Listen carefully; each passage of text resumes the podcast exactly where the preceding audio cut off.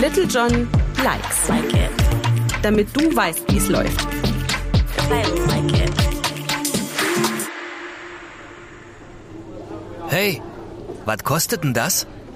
Dass ein E-Bike keine kleine Investition ist, dürfte ein offenes Geheimnis sein. Sir, yes, sir! Der Preis für dein neues Bike richtet sich nach Ausstattung, Akkuleistung, Motorenstärke und zusätzlichen Komponenten. Das heißt, zuerst solltest du eine Idee davon haben, wie du das Rad nutzen möchtest. Ein vollgefedertes E-Mountainbike mit einem leistungsstarken Motor und großem Akku kostet schlichtweg mehr als ein Cityrad mit einem vergleichsweise schwächeren Motor oder kleinerem Akku.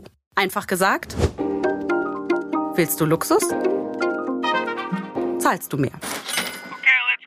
Aber um mal eine Zahl in den Ring zu werfen.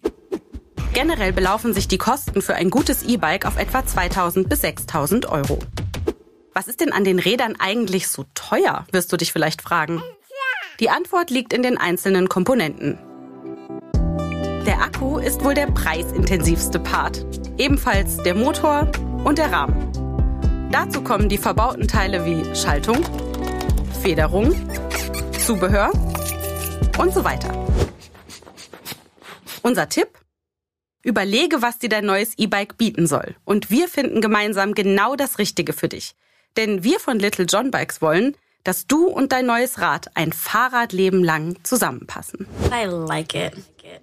Little John likes. Like it. Damit du weißt, wie es läuft. I like it. Was du sonst noch wissen musst, damit dein E-Bike immer rund läuft, erfährst du in den weiteren Folgen Little John Likes. Und auf littlejohnbikes.de.